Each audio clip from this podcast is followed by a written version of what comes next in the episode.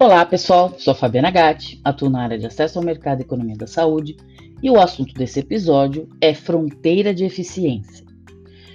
Bom, o Instituto de ATS independente da Alemanha, chamado IQWIG, utiliza a fronteira de eficiência. Todas as intervenções relevantes para uma condição específica são identificadas e plotadas em um gráfico de eixo X custos versus eixo Y, efetividade clínica, que seria o inverso de um gráfico de custo-efetividade.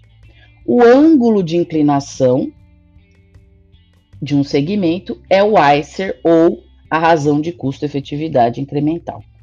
A recomendação é feita quando o ICER da alternativa terapêutica não for superior ao ICER do, das duas alternativas mais efetivas disponíveis. Bom, quais as críticas a esse tipo de abordagem? Né? Primeiro, não é maximizadora da saúde, porque não permite um aumento de ganhos totais em saúde.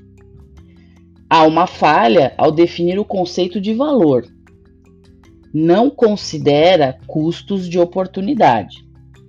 Tem pouca atenção a, a como os desfechos devem ser medidos falha em examinar implicações para abordar os desafios com essa terapêutica e leva à alocação subótima de recursos.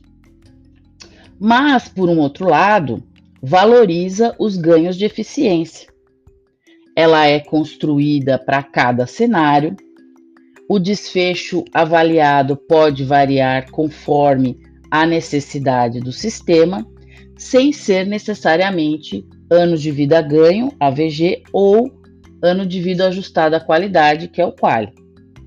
Bom, pessoal, basicamente é isso que eu precisava falar sobre fronteiras de eficiência. No próximo episódio, nós vamos falar do panorama do uso de limiares de custo-efetividade. Até lá!